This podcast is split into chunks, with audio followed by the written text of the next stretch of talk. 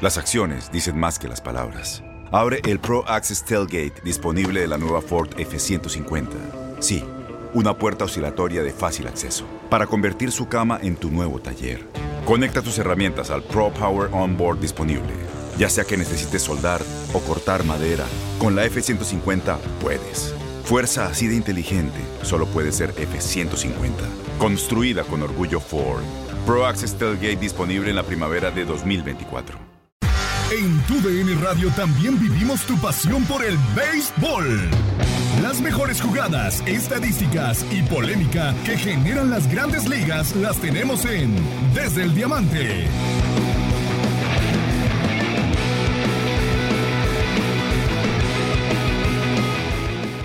Muy buenas tardes, bienvenidos a Desde el Diamante, ya 17 de septiembre del 2021. Vamos a saludar ya a José Luis Nápoles, que va llegando ahí al Lone Depot Park, ya se conecta, donde tendremos hoy el juego de los Marlins.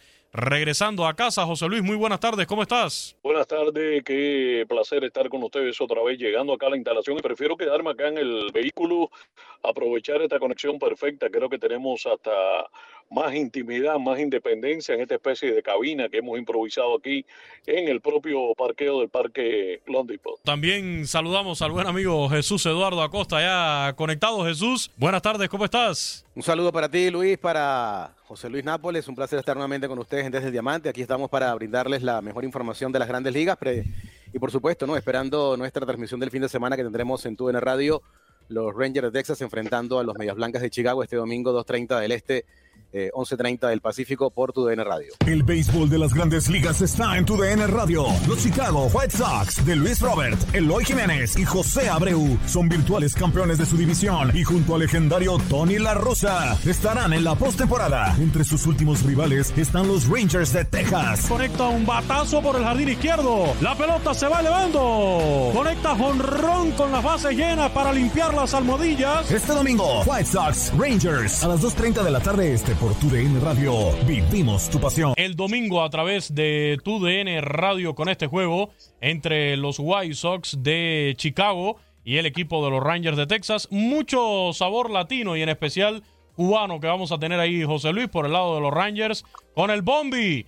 José Adolis García y por los White Sox de Chicago, bueno, toda la banda que ya mencionábamos ahí en la promoción, Luis Robert, Joan Moncada, Yasmani Grandal y por supuesto Pito Abreu, que está teniendo otra gran campaña, José Luis. No, tremendo espectáculo, sobre todo la ofensiva, entre esos elementos que tú estás mencionando de los Cuban Sox, y también el caso del Bombi, ¿no? José Adolis García. Yo creo que una galleta sin manos tremenda para el equipo de los Cardenales de San Luis, que se han equivocado no solamente con uno, sino como con tres cubanos por lo menos porque le pasó con Alemis Díaz, lo soltaron, le dieron 8 millones, él se sentía muy agradecido en aquel momento, apostaron por el potencial de él y finalmente le ha tocado a Alemis Díaz pues brillar en otra franquicia, en este caso en Houston. Lo mismo pasó con Randy Arozarena, que había comenzado originalmente en la franquicia de los Cardenales de San Luis, se equivocaron también con Randy Arozarena y para colmo con José Adolis García. Tres cubanos que me vienen a la mente que creo que forman parte de una memoria negativa para la organización de los Cardenales de San Luis, porque para una gerencia, muchachos, creo que no puede haber algo más frustrante que haber tenido un pelotero a buen precio, bajo control, que lo suelta porque no crees en él y que finalmente brilla bajo ese mismo precio con otra franquicia. Y Jesús, unos White Sox, que ya lo decíamos, con Tony La Rusa al frente, pues eh, equipo candidato, yo diría, a llegar a la Serie Mundial por la Liga Americana, un equipo que ha mostrado mucha cohesión. Era la gran interrogante que había, ¿cómo podrá un legendario manager como Tony La Russa de la vieja escuela? Vimos lo que pasó con Jermín Mercedes, pero hemos visto también el apoyo que le ha dado a esos peloteros jóvenes latinos. Salió como un león en una ocasión eh, cuando le dieron un pelotazo a José Abreu. Salió a comerse al receptor Tony La Russa con sus qué, setenta y tantos años que tiene y salió ahí al tú por tú a defender a su pelotero y ha demostrado que sí, la vieja escuela también se puede imponer en medio de este béisbol moderno con tanta sabermetría y, con tantos cambios que ha experimentado el béisbol de grandes ligas. Sin duda, ¿no? La presencia de un hombre con tanta experiencia como Tony eh, la rusa para estar al frente del equipo de los eh, Medias Blancas de Chicago en esta gran temporada que han tenido. Eh, destacar ¿no? lo que ha sido la ofensiva del equipo, ¿no? Y ustedes lo señalaban con el caso de José Abreu con sus 29 cuadrangulares, sus 109 carreras impulsadas para ser líder del equipo en esos dos departamentos, pero también el, trabajo de su cuerpo de, lanzadores, ¿no? Con, con Lucas Yolito, eh, con Dylan Seas, con Dallas Keuchel, con Lance Lynn, una rotación de abridores realmente importante que cuenta el equipo de los Medias Blancas de Chicago de cara a la postemporada, ¿no? Y por eso el conjunto se, se mantiene, ¿no? Al frente eh, en la Liga Americana, en la en la división del centro allí, los Medias Blancas de Chicago, con ese récord con, con más de 11 juegos en este momento de diferencia con respecto a los indios de Cleveland, con 83 victorias y 63 derrotas, ¿no? 20 juegos por encima de 500 para los Medias Blancas en este momento en la temporada. Pues ese será el desafío que vamos a tener el domingo, 2 y 30 de la tarde, tiempo del este. Ahí voy a estar con Jesús Eduardo Acosta porque José Luis si no abandona a sus Marlins, ¿eh? José Luis, de hecho, hoy del carro, terminando el programa, es el que va a dar el meeting ahí al Clubhouse de los Marlins eh, de Miami para, para el cierre de temporada. Y no está molesto con nosotros, a pesar de las provocaciones de José Luis la semana pasada, buscándole tres pies al gato, si era por fin John Paul Morosi, el que, había, el que no había votado por Derek Jeter. No, no está molesto el señor John Paul Morosi, aquí está con nosotros, pero hoy a través de la línea telefónica, John. Muy buenas tardes, bienvenido a Desde el Diamante, ¿cómo estás? muy buenas tardes, mis amigos. Eh, siempre es un gran placer de, hablar sobre el eh, gran deporte con ustedes y, y para mí es, es un tiempo del año muy especial. Dos semanas más durante la temporada regular y buenas polémicas sobre los premios de las grandes ligas en el día de hoy también y una buena discusión sobre el jugador más valioso en la liga americana. Pienso que el jugador más valioso en la liga americana es Shohei Otani, pero hay un buen uh, buen uh, candidato de uh, Vladimir Guerrero Jr. también y para el el jugador el, gran joven rookie of the year en, el, en la liga americana pienso que será Randy Arrozarena o Luis García, el buen abridor de los Astros de Houston. Pues eh, arrancamos ya la polémica de entrada. John, Jesús, eh, José Luis, eh, para ustedes, ¿cuál es el candidato número uno? Sobre todo Jesús, a este premio de MVP. Ya mencionaba eh, John a sus candidatos. Tenemos al japonés Shohei Otani, Vladimir Guerrero Jr. Está también Salvador Pérez, a quien vamos a escuchar más adelante aquí en el, en el programa, metido en la conversación. Lo tocamos la semana pasada y decíamos, queda todavía poco menos de un mes. Bueno, va quedando medio mes, van quedando 15 días, Jesús, para que termine la temporada y creo que estos tres hombres son los que van a la punta por las votaciones. Sin duda, no, son los tres firmes candidatos al premio de más valioso en la Liga Americana. Yo decíamos la semana pasada, creo que comentábamos este mismo tema y, mencionábamos que en el caso de, Vladimir Guerrero consiguiendo la triple corona, iba a ser un candidato muy serio, ¿no? Para pelearle el puesto a, o ese título, ese galardón este año a Shohei Otani. Sin embargo, eh, se ha quedado un poco en cuanto a las impulsadas en este momento. Vladimir está con 103 eh, impulsadas en este momento en la campaña, el líder Salvador Pérez con 112, pero no menospreciemos lo que ha hecho Vladimir en esta pelea por el más valioso. No es líder bate de la Liga Americana, líder en cuadrangulares, es cuarto en carreras impulsadas, líder en, en imparables en la liga, en porcentaje de envasado, en porcentaje de slugging, en OPS y en carreras anotadas. Todos esos departamentos los comanda en la Liga Americana Vladimir Guerrero, pero bueno, por supuesto está enfrente Shohei Otani, que con sus batazos y con su actuación como lanzador inclina la balanza eh, para que el japonés pueda llevarse el premio. Pero si Vladimir eh, consigue el premio, en este caso la triple corona en la Liga Americana, eh, creo que va a ser una pelea muy cerrada con Shohei Otani para llevarse el título de más valioso este año en la, en la Liga Americana. Yo creo que, fíjate, Vladimir Guerrero es el gran candidato al premio Aaron, es el premio que premia valga la reiteración, al mejor bateador de la temporada, al más integral. Yo creo que un par de salidas próximas de Chohei Otani serán lo que van a definir esto.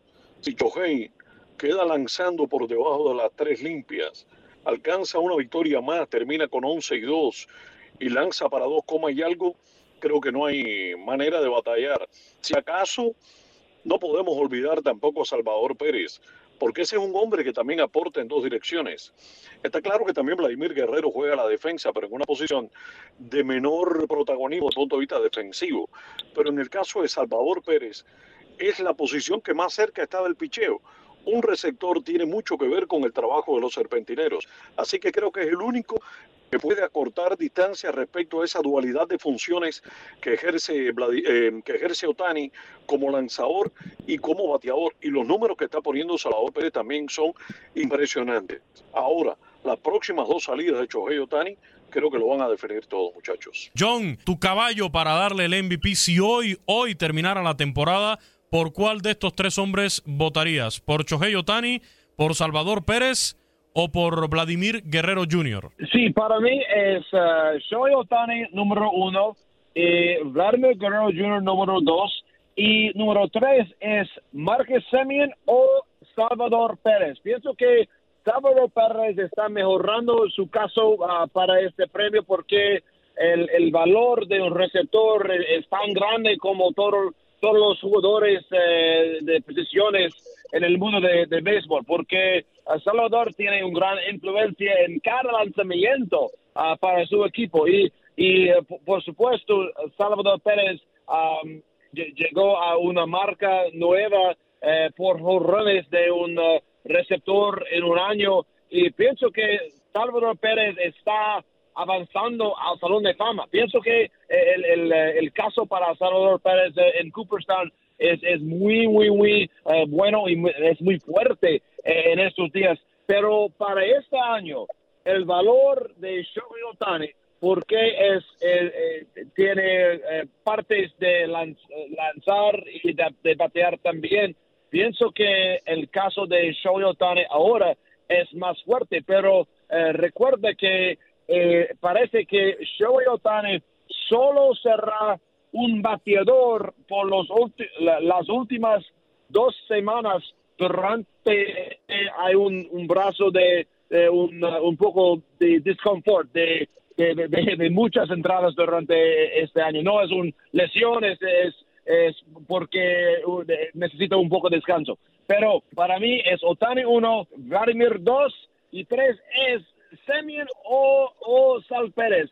Semien es un muy buen jugador. Pienso que eh, en el mundo de béisbol no, no eh, estamos hablando eh, de, demasiado sobre eh, Semien. Pienso que Semien es un jugador muy, muy, muy valioso y también un jugador que, que tendrá buen valor durante el mercado de agente libre durante el invierno que, que viene. La pregunta John, José Luis y, y Luis en este caso lo que yo planteaba antes, si Vladimir logra la triple corona, eh, puede pelearle ese caso a Shohei Otani, puede quitarle el título o el premio más valioso a Shohei Otani, teniendo en cuenta que, que, en los últimos años el único triple coronado fue Miguel Cabrera en el 2012 y después tenemos que remontarnos a, hasta la década de los 60 con, con Garja Strenki, ¿no? Sería eh, la triple corona lo que le pudiera dar a Vladimir Guerrero el premio más valioso este año, John. Sí, e, e, es una buena pregunta. Uh, para mí, para mí, pienso que para mí eh, el, el, el, triple corona es un, un logro muy importante, un, logro histórico, pero no es,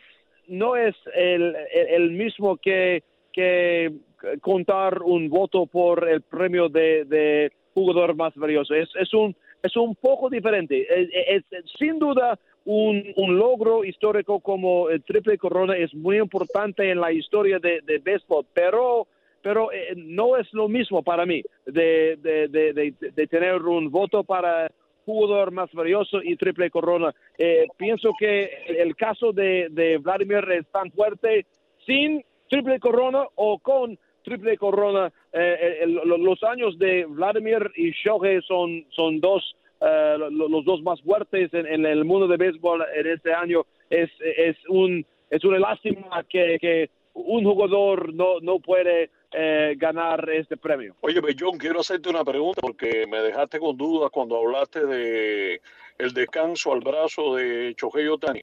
¿Está confirmado que no va a lanzar más?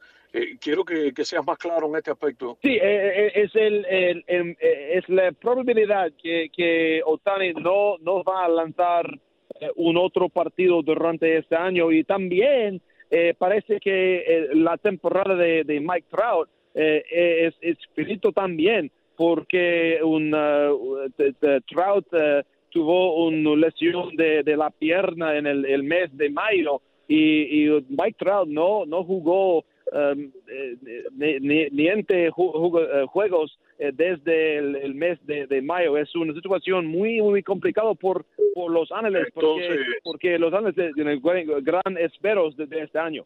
Entonces, por favor, no sé quién tenga la computadora enfrente ahí. Vamos a cerrar los números de Otani con el picheo, a ver cómo es que termina. Porque en algún momento también estuvo como candidato para el premio Young.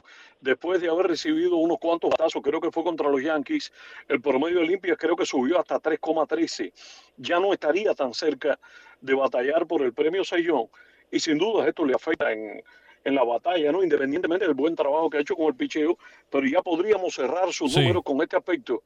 Si tampoco es líder en impulsadas y tampoco es líder en jonrones, con todo el trabajo que hace en dos direcciones, yo creo que, que pierde un poco de protagonismo ante la hazaña que está haciendo Vladimir y, y Salvador, ¿eh? digo yo.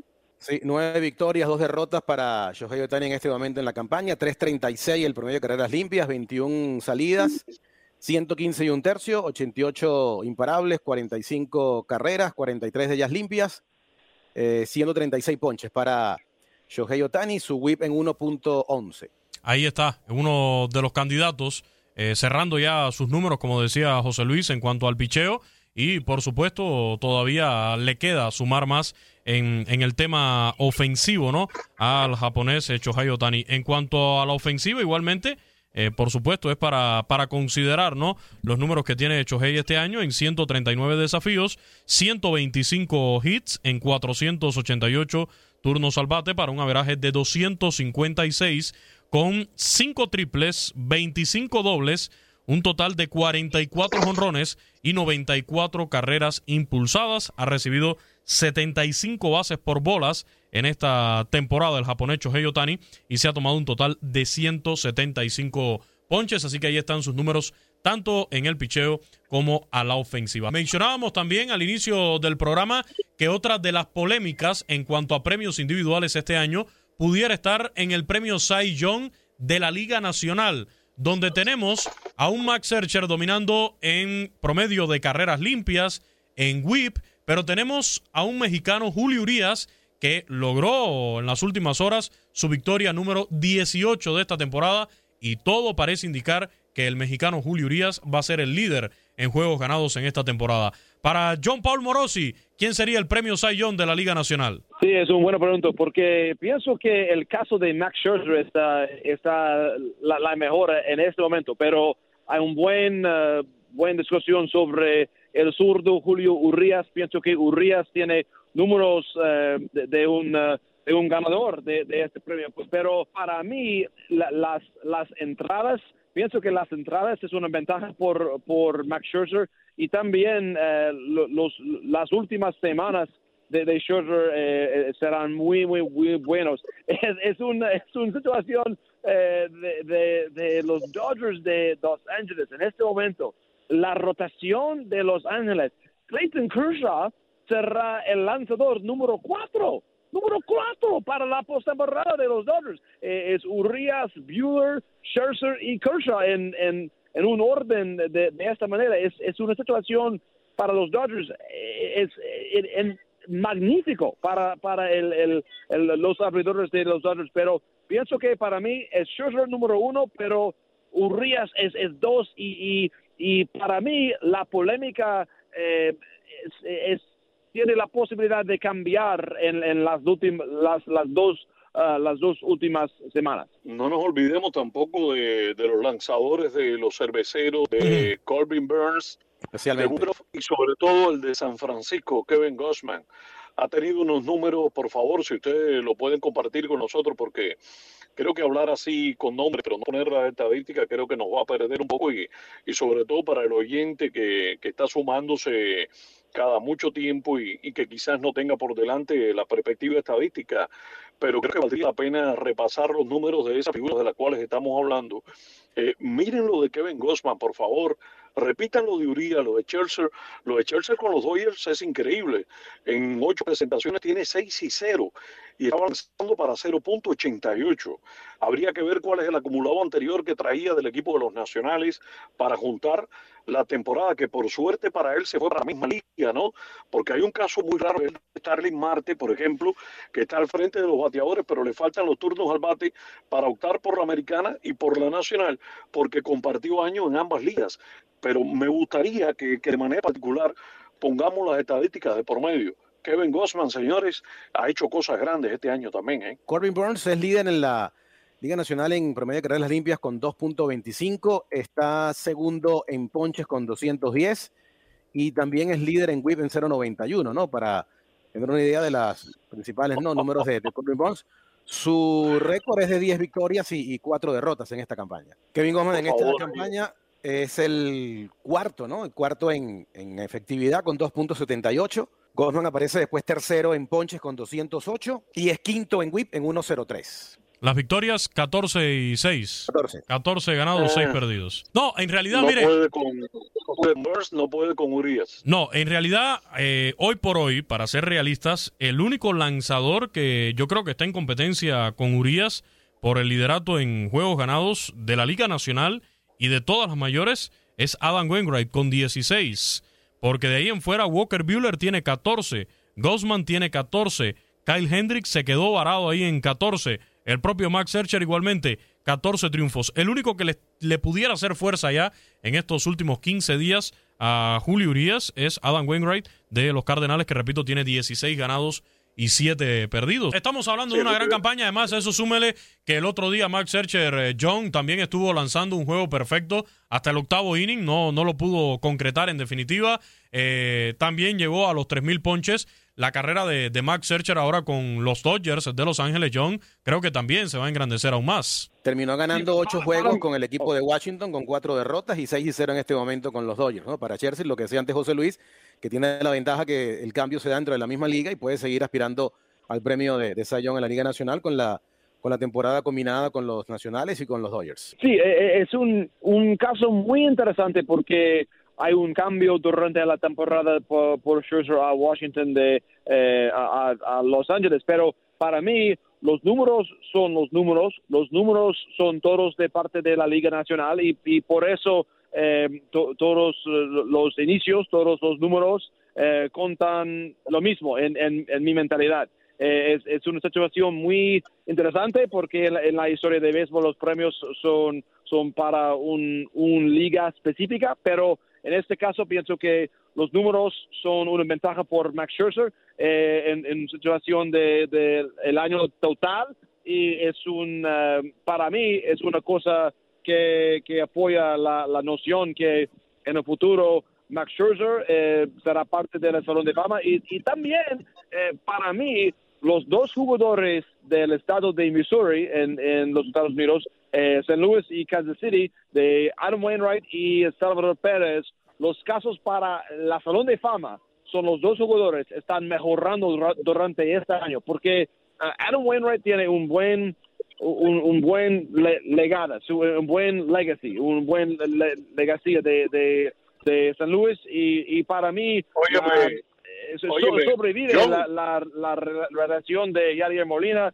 es parte de la, de la historia del béisbol en, en este siglo Bueno. y, y para mí eh, pienso que es, es eh, muy importante para para la Salón de Fama de, de dar recognición de Adam Wainwright y Salvador Pérez en el futuro. Tienes mucho en tus manos. Pero con solo mover un dedo puedes dar marcha atrás con Pro Trailer Backup Assist disponible. Presentamos la nueva Ford F150 2024. Ya sea que estés trabajando al máximo o divirtiéndote al máximo, esta camioneta te respalda porque está hecha para ser una parte indispensable de tu equipo. Fuerza así de inteligente solo puede ser F150. Construida con orgullo Ford. Fuerza Ford. TUDN Radio. Así nos encuentra en el Facebook. Recuerden también que en el Instagram nos encuentra como arroba TUDN-radio y en el Twitter como TUDN Radio. También tenemos TikTok, ¿eh? Para si quiere bailar un día por ahí, José Luis, Jesús, John, sí señor. El TikTok de TUDN Radio. No, bailo bien, no, no, puedo bailar, no puedo Óyeme, por aquí. Solo, practicar sobre béisbol. John, por aquí nos escribió la oyente Mercedes Monte. Dice que te escucha muy sexy hablando en español, que si te pones nervioso y que si has aprendido a bailar salsa con Quiñones. Sí, para, para escuchar a, las canciones en español eh, es una buena manera para, para aprender más sobre la idioma en, una cultura específica. Sí, es, es parte de mi educación continuando en, en español.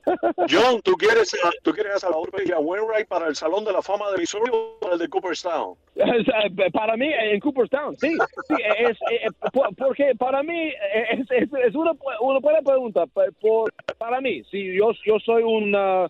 una yo, yo, tengo un, un voto de, de, Salón de Fama y para mí la, la, las cosas que, que que me voy a, considerar en el futuro son, son cambiando, porque los, los números de, de partidos ganados no son no son la, la, número el número más importante para mí. En este momento es es, es la consistencia es la relevancia durante un, un época. Y para mí Adam Wainwright lanzó el, el final eh, lanzamiento durante la Serie Mundial en 2006 y en este año Adam Wainwright eh, eh están trabajando en uno de los, los, años más impresionantes para un, un lanzador de, de 39 o 40 años en la historia de béisbol. La, la consistencia y, y la, la, la, ¿cómo se dice? La, endurance de, la carrera de Adam Wainwright para mí tiene valor de Salón de Fama en, eh, para Adam Wainwright. Eh, de, de, lanza, de, lanzadores durante esta época, Wainwright, Verlander, Scherzer, Sabathia, eh, Kershaw. Pienso que este grupo es, es parte del Salón de Fama y, y porque es importante para ver cada jugador es como parte de la época de su carrera. En, en este caso de Adam Wainwright, Wainwright tiene valor de un, jugador de Salón de Fama durante esta época. ¿Qué tal lo que sucedió anoche con los Yankees de Nueva York? Los Yankees hoy fuera de zona de clasificación. No quiero regresar a la polémica con John, que daba a los Yankees como campeón del este. Yo sé que José Luis por acá le dijo que para eso nada. Pues bueno, hoy los Yankees estarían quedándose fuera de, de la postemporada, ni siquiera en puestos de comodín. Ayer en 10 entradas terminan perdiendo tres carreras por dos ante el equipo de los Orioles de Baltimore. Nada más y nada menos que una costosa derrota ante los Orioles de Baltimore. Y bueno, otra vez Gary Sánchez eh, Jesús en el miro de, en la mira de, de, las acciones, ¿no? Con estas jugadas que se dieron ya para el final del desafío. Todo esto ocurre, Luis, luego de las 13 victorias ¿no? que alcanzaron los Yankees de Nueva York de manera consecutiva, ¿no? A partir de ese momento el equipo no ha sido consistente, ha faltado su, ofensiva, han tenido mala defensa y también su, su cuerpo de abridores no ha estado eh, trabajando de manera consistente en esta parte de la campaña y perdiendo, como tú dices, el juego de ayer contra los Orioles de Baltimore no, no es nada bueno ¿no? para esta parte final de la campaña. Sin embargo, el equipo está todavía allí, ¿no? peleando esa posibilidad de meterse en la postemporada y veremos si tiene la capacidad del equipo de, los Yankees de Nueva York de poder llegar a, a los playoffs en esta campaña, porque hoy están eh, complicados con esa esa posibilidad, ¿no? Por la buena campaña que ha tenido el equipo de Tampa Bay, el repunte que ha tenido los azulejos de Toronto de la mano de Vladimir Guerrero Jr. y por supuesto también el equipo de Boston que está peleando en este momento también junto a los Yankees esa posibilidad de quedar como segundo o uno de los comodines en la Liga Nacional. John Paul Morosi, ¿se meten a postemporada los Yankees o se quedan fuera de estos playoffs en puestos de comodín? Oh, buena pregunta. Para mí pienso que eh, el, el juego de wild card en la Liga Americana eh, será los Azuelos de Toronto a casa contra Nueva York. Nueva York. Pienso que eh, sí, los Yankees tienen preocupaciones sobre el bullpen, sobre la consistencia de, Torres o LeMahieu, pero para mí los Yankees tienen profundidad de, de la alineación y también los abridores son, son más, eh, tiene más capacidad como Boston. Pienso que será Nueva York a, los azuelos de Toronto y, y en realidad todos los equipos en la Liga Americana eh, y la Liga Nacional eh, otra vez eh, no no tienen optimismo de de, de, de, estar enfrente como Toronto durante la postemporada porque Toronto tiene una, una alineación muy peligrosa y también los abridores Robbie Ray, Alec Manoa y José Berríos. José Berríos es, eh, eh, pienso que José Berríos va a recibir votos para, para el premio de Young también, eh, pero los, los, los azuelos de, Toronto son el, el, equipo que nadie, nadie quiere ser enfrentar durante la postemporada. Ahí lo tienes, José Luis. es tu oportunidad. Tienes la, la, recta al medio, José Luis, porque acuérdense que el señor Morosi aquí hace unas semanas dijo que los Yankees ganaban la división este de la americana y hoy están sufriendo para meterse a puestos de comodín, ¿eh? Los ha ido bajando de categoría. Eh, yo creo que dentro de siete días los va a poner más bajito todavía, pero bueno, yo lo que creo, hablando en serio, John, eh, Luis y Jesús, lo que creo que los Yankees eh, tienen un problema muy serio. Ningún equipo que haya tenido tanta inestabilidad en el área de la receptoría ha podido ser campeón. O sea, ellos están encaprichados, están empecinados en que Gary Sánchez puede ser su proyecto de la receptoría, a sabiendo de que es un gran bateador y todas esas cosas, pero ya ni siquiera es ese bateador tan seguro como fue en algún momento. Es un hombre que tiene buen brazo, pero es torpe para ejercer el trabajo defensivo de la receptoría. Y sin un buen receptor es muy difícil para el equipo de Yankees. Puedes tener al mejor lanzador del mundo, puede tener una gran defensa, puede tener una gran ofensiva, pero tienen muchos problemas los Yankees y yo creo que principalmente la situación está por esa área. No descartar los medios rojas, por supuesto que están vivos. Coincido con Modosin que ciertamente tienen muchas posibilidades los Yankees porque al final tienen un potencial tremendo, pero yo no estaría tan seguro. Además, yo creo que es bastante aventuresco uno tratar de adivinar a estas alturas quién va a jugar el partido 163. Las distancias son muy cortas el hecho de que Toronto se haya metido en la bronca dice mucho de, del gran mes de septiembre que ha tenido el equipo de los azulejos. Pero los Yankees en este momento, como están con Gary Sánchez, yo no aseguro nada. ¿eh? A Gary Sánchez se le fue hace unos días hasta un corredor por debajo ahí cuando eh, tenía todas para ponerle auto en la goma, ¿no? La semana pasada. Y él explicaba un poco esa situación también con el tema este que hay hoy en día de, la regla, ¿no? Para los receptores a la hora de, bloquear el home plate pero fue increíble la manera que se le fue ese corredor eh, por debajo de, la mascota a Gary Sánchez, a un receptor de tanta experiencia como Gary Sánchez. Y Jesús, tocando el tema de los azulejos de Toronto, que bueno, muchos eh, lo colocamos hoy en día, lo vemos como favoritos para, para estar en esta postemporada. Unos azulejos de Toronto que regresando un poquito al tema inicial, aquí se ve reflejado cuán valioso es Vladimir Guerrero Jr para hacerle de verdad honor al, al, nombre del premio jugador más valioso. Pues ahí está el valor de Vladimir Guerrero Jr. Esos 45 honrones, esas impulsadas de Vladimir Guerrero Jr. tienen a estos Blue Jays, claro, no es el solo, son los compañeros que tiene también muy talentosos en el equipo y los tienen metidos ahora mismo al menos en puestos de comodín. Sí, ya me mencionábamos antes, ¿no? Los lideratos ofensivos que maneja Vladimir Guerrero en la Liga Americana y por supuesto dentro del equipo de los Azulejos de Toronto, pero también lo hablaba eh, John Morosi, el caso de Marcus Semien, ¿no? Con sus 37 eh, dobles, dos triples y 39 cuadrangulares para Marcus Semien con 94 impulsadas. Otro bateador que ha dado un salto de calidad tremendo de los últimos años a esta temporada del 2021 con el equipo de los Azulejos de Toronto. Igualmente, eh, el trabajo de, Lourdes Gurriel, ¿no? Su ofensiva también, con su buen promedio al bate de 283, con 80 remolcadas, con 130 imparables, con 58 anotadas, parte del trabajo ¿no? que ha tenido este año el equipo de los Azulejos de Toronto y eso desde la, lo que tiene que ver con la, con la ofensiva, ¿no? Si hablamos de los lanzadores, las 12 victorias de Robbie Ray, eh, los 13 triunfos de Hyun Ryu, eh, las 12 victorias y 7 derrotas de Steven Matz, ese trío de lanzadores que ha mantenido durante toda la campaña el equipo de los Azulejos y que lo mantiene y que lo coloca ¿no? como una posibilidad cierta de llegar a los playoffs para pelearle ese lugar a los Yankees y a los Rojas de Boston. John, y en la Liga Nacional, en el oeste, bueno, ya tenemos a dos equipos que aseguraron su boleto a los playoffs, a la postemporada.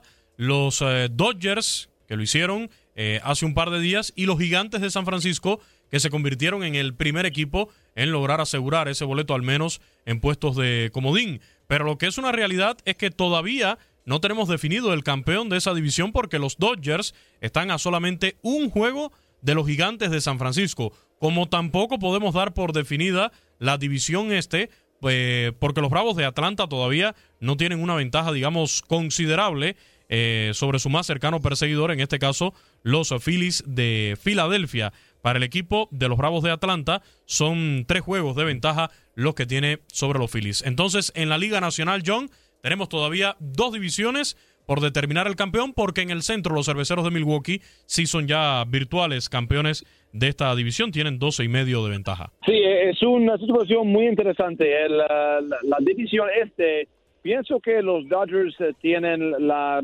la, mejor oportunidad de, ganar esa división.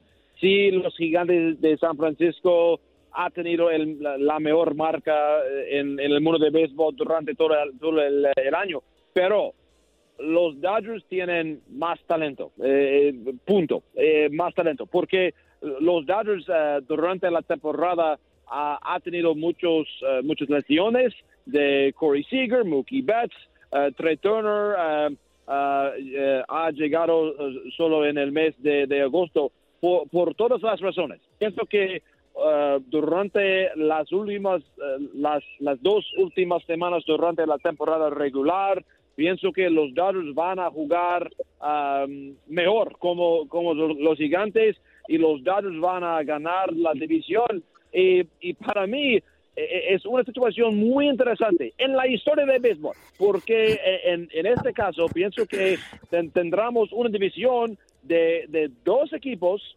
con más de 100 uh, ganados durante la temporada, victorias durante la temporada y es una cosa muy importante, pero pienso que los Dodgers, uno, los Gigantes, dos, y los Gigantes va a jugar el juego de wildcard contra los Cardinales de San Luis en San Francisco en el mes de octubre. ¿Qué tal estos Cardenales, José Luis, saliendo a última hora y adueñándose también de lo que son puestos de comodín? Ahora mismo estarían jugando, como ya señalaba John, el juego de wild card de la Liga Nacional en contra de los Dodgers de Los Ángeles, el equipo de los Cardenales de San Luis, un equipo que por su historia, por su pedigrí en grandes ligas, creo que es de respetar. Ya cuando se meten a estas instancias, es un equipo que usted debe valorar y tener en cuenta.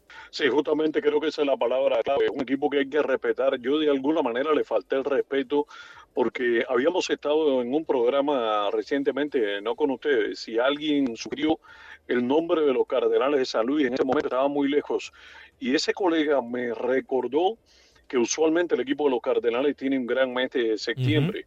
Yo por un momento me sentí tan impresionado con el equipo de Cincinnati que creí que iba a meterse Cincinnati incluso por delante de Filadelfia, que tampoco creo que Filadelfia se va a meter en el wild card y mucho menos va a disputarle a los Bravos. Yo creo que esa distancia que tienen los Bravos de tres juegos, cuando van faltando más o menos 15 partidos, un par de semanas, creo que nadie le va a quitar la división a los Bravos.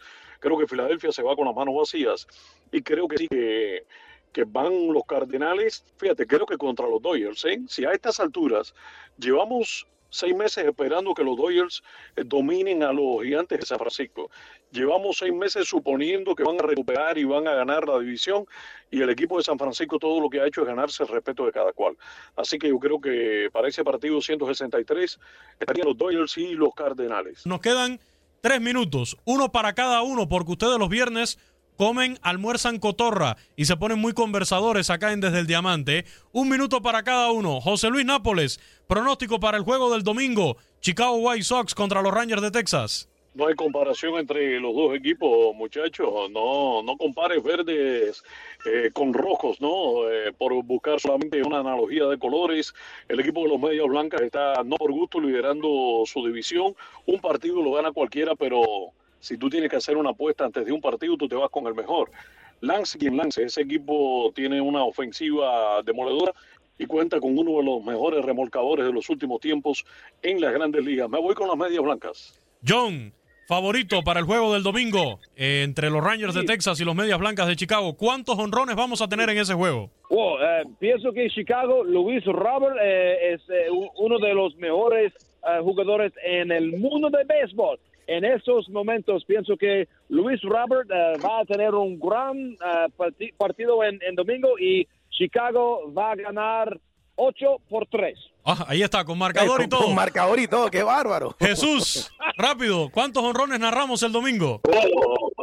Unos cuantos, a pesar de que vamos a tener un buen lanzador, no va a estar abriendo ese día por el equipo de los Medias Blancas de Chicago, Lucas Yolito. Eh, con nueve victorias en esta campaña para el equipo de los Medias Blancas de Chicago, enfrentando a Jordan Lice por los Rangers de Texas, que ha sido de lo mejor que ha tenido los Rangers en esta campaña en cuanto a su, a su picheo. Pero eh, pienso igual que, ustedes que se van a imponer los Medias Blancas frente a los Rangers el próximo domingo. 2.35 del este, eh, hora del este de los Estados Unidos, el primer lanzamiento de ese partido, 11 y 35 del Pacífico. Nosotros estaremos comenzando transmisión a las 2 y media de la tarde.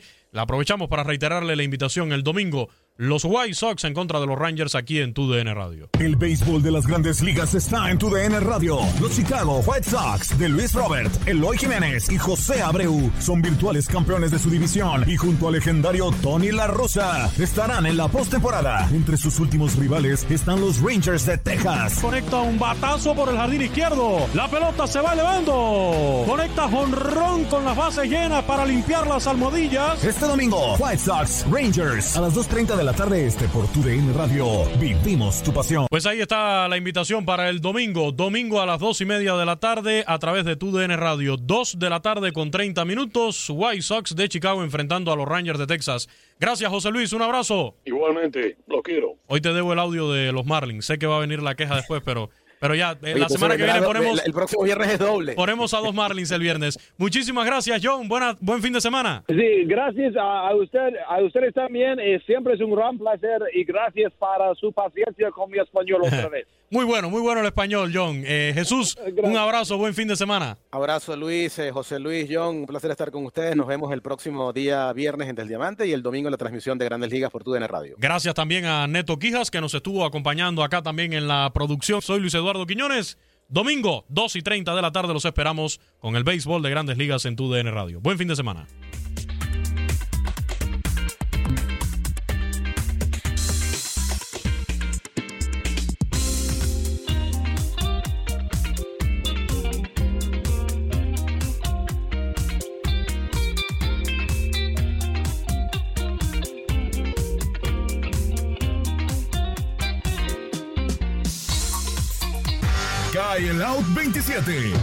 La próxima semana regresamos con más del béisbol de grandes ligas desde el diamante.